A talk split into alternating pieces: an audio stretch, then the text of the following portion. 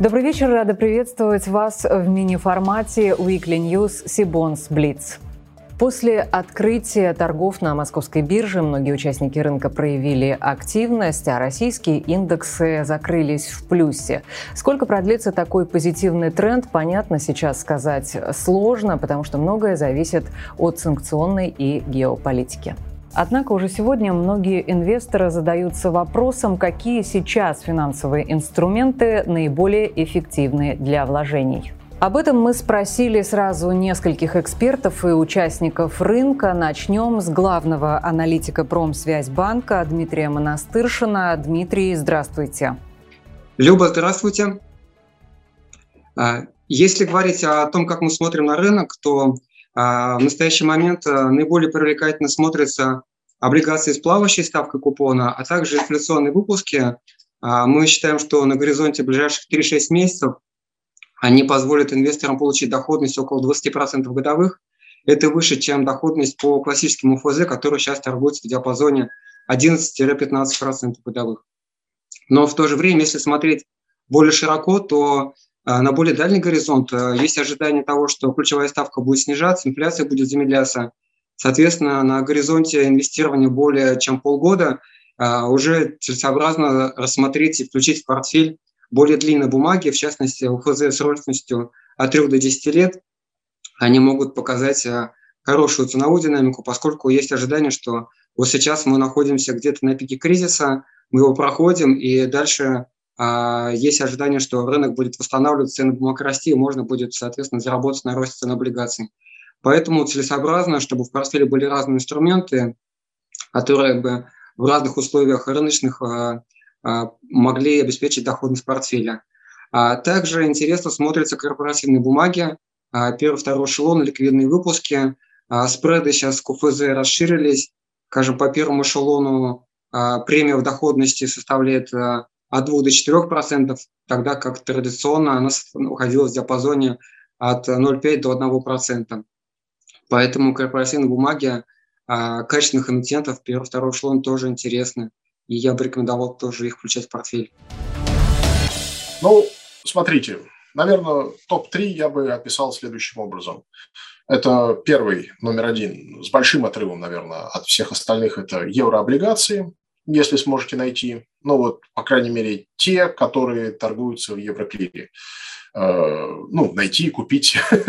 То есть найти может быть проще, купить сложнее. Вот это номер один. Э, и с точки зрения привлекательности, наверное, это ну, бесспорный лидер. Э, надо понимать, что все-таки стоит обратить внимание на то, кто в каких условиях должен будет платить, какие у него возможности. То есть, ну, в общем, здесь нужно провести какую-то определенную дополнительную работу для того, чтобы вероятность получения платежа была максимальна. Второй вариант – это, наверное, корпоративные облигации – все-таки ОФЗ зажаты очень сильно, и не могу сказать, что их котировки однозначно кажутся привлекательными на нынешних уровнях. Эм, в корпоратах есть определенный интерес, надо смотреть, надо искать. К сожалению, не во всех стаканах хорошая жизнь, ну, как бы, когда было иначе? В 2008 году, может быть, это уже давно в далеком прошлом. А в нашей современной реальности, в общем, ликвидных облигаций не так много, и придется и потерпеть, если хотите взять по хорошей доходности и быть морально готовым сидеть до погашения, или, по крайней мере, продавать долго, если хотите нормально выходить. Это реальность, там, ну, вот рынка облигаций уже многие годы. Но вот здесь еще кое-что можно найти, причем с хорошими сроками, с хорошими дюрациями, довольно интересно, от вполне надежных, на мой взгляд, э, игроков. Ну и дальше, наверное, депозиты с большими оговорками, но тем не менее отдельные, условно, там неплохие продукты, э, ну, банки, скажем, предлагают, скорее в рублях. Э, если говорить об акциях, интереса я здесь сейчас не вижу. Боюсь, сейчас не время акций. То есть хорошо видно по новостному фону, что туда регулярно прилетает по-прежнему, причем вполне себе санкционные действия. Вот, например, из Германии в отношении «Газпрома» да, и его зарубежных активов, ну, например, немецких. Э, если говорить о привлекательности инвестиций с точки зрения анализа риска, э, то если мы возьмем в принципе строительную отрасль жилищного строительства, целиком, то она э, выглядит гораздо менее рисково, чем э, рынок России в целом, на мой взгляд. Почему? А, первая причина, безусловно, связана с переходом на эскроу счета и а, отсутствие э, зависимости застройщика от денег дольщиков в моменте. Таким образом, в краткосроке и в среднесроке застройщики защищены проектным финансированием от возможного снижения спроса со стороны дольщиков. А вторая причина связана с достаточно серьезной поддержкой государства. В марте вышел, так скажем, ряд мер поддержки самой отрасли и ипотеки Э, снижение э, ставок э, ипотечных для первичного рынка. Также снижаются ставки по проектному финансированию до 15%. И, как я уже сказала, ипотека предусматривает снижение ставки до 12%. Безусловно, ипотека под 12% не решает полностью проблемы спроса, но она позволяет застройщику совместно с банком придумывать э, финансовые варианты, которые будут интересны физическим лицам, дольщикам, покупателям квартир. Александра, благодарю вас за интервью. И еще один вопрос, который сегодня волнует участников рынка. Как он отреагирует на снятие всех ограничений? Вырастет ли торговая активность и не рухнут ли снова основные индексы? Блиц мнение откроет заместитель руководителя департамента рынков долгового капитала БКС Global Markets Наталья Виноградова. Наталья, добрый вечер. Здравствуйте, Любовь.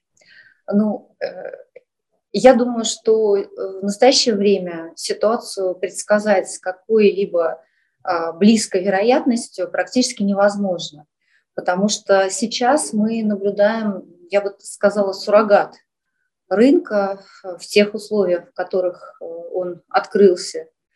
А, рынок, во-первых, сейчас э, лишен значительного числа своих участников, да, допуск нерезидентам закрыт на рынок.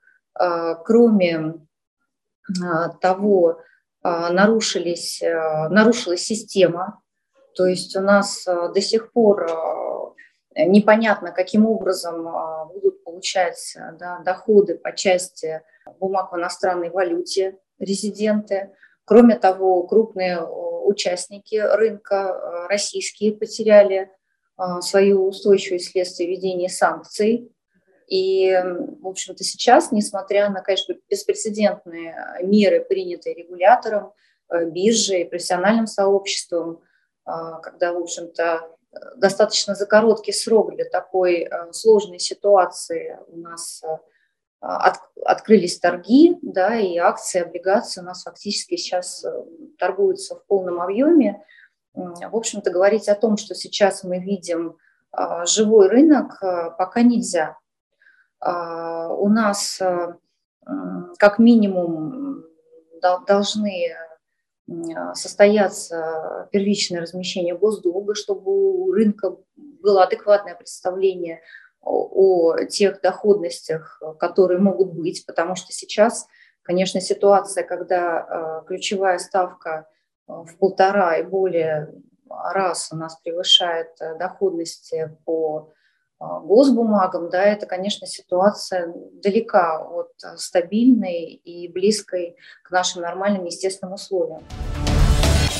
А рублевый рынок облигаций постепенно возвращается, пусть и медленно, к норме. Возобновились торги ОФЗ и корпоративными облигациями. И вот уже в первой неделе торгов мы а, видели довольно внушительное ралли в ОФЗ, что подогревалось э, в основном, как мы понимаем, спросом физических лиц – и кривая уже э, заложилась на значительное смягчение политики Центральным банком. Э, по нашим оценкам, рынок э, уже запрайсил снижение ключевой ставки диапазон на 10-15% к концу года, что в принципе совпадает и с нашими ожиданиями. Спреды по корпоративным облигациям к ОФЗ пока что остаются расширенными. Скорее всего, мы думаем, что они будут Э, сокращаться, но э, довольно медленно э, в условиях пока что ограниченной ликвидности рынка. Но тем не менее, наверное, в ближайшие недели будет заметен некий переток средств физических лиц, наверное, из ОФЗ в корпоративные облигации. Если говорить про ОФЗ, то, наверное, сейчас наибольший потенциал к росту цены есть у инструментов с э, индексацией на инфляцию, которые в ближайшее время смогут, на наш взгляд, защитить инвесторов лучше от инфляции, чем ФЗ с фиксированным купоном, которые и так уже значительно снизились в доходности и сейчас торгуются с глубокими отрицательными спредами ключевой ставки. В целом можно сказать, что торги открыты уже практически полностью. Из действующих ограничений у нас фактически остался запрет а, на торговлю нерезидентами и торговлю евробандами. А, не очень понятно, как и когда будут а, сняты это ограничение, потому что это политический аспект, развитие которого прогнозировать довольно сложно. На сегодняшний день рынок фактически работает со всеми доступными инструментами. С момента возобновления торгов мы увидели достаточно внушительный рост на, акции российских эмитентов – Какие-то отыграли свое падение после начала специальной военной операции, другие даже выросли по сравнению с серединой февраля. А, при этом отмечу, что этот рост был вызван активностью инвесторов. ЦБ еще пока не задействовал а, вот, озвученный триллион, а, выделенный на поддержание нашего фондового рынка.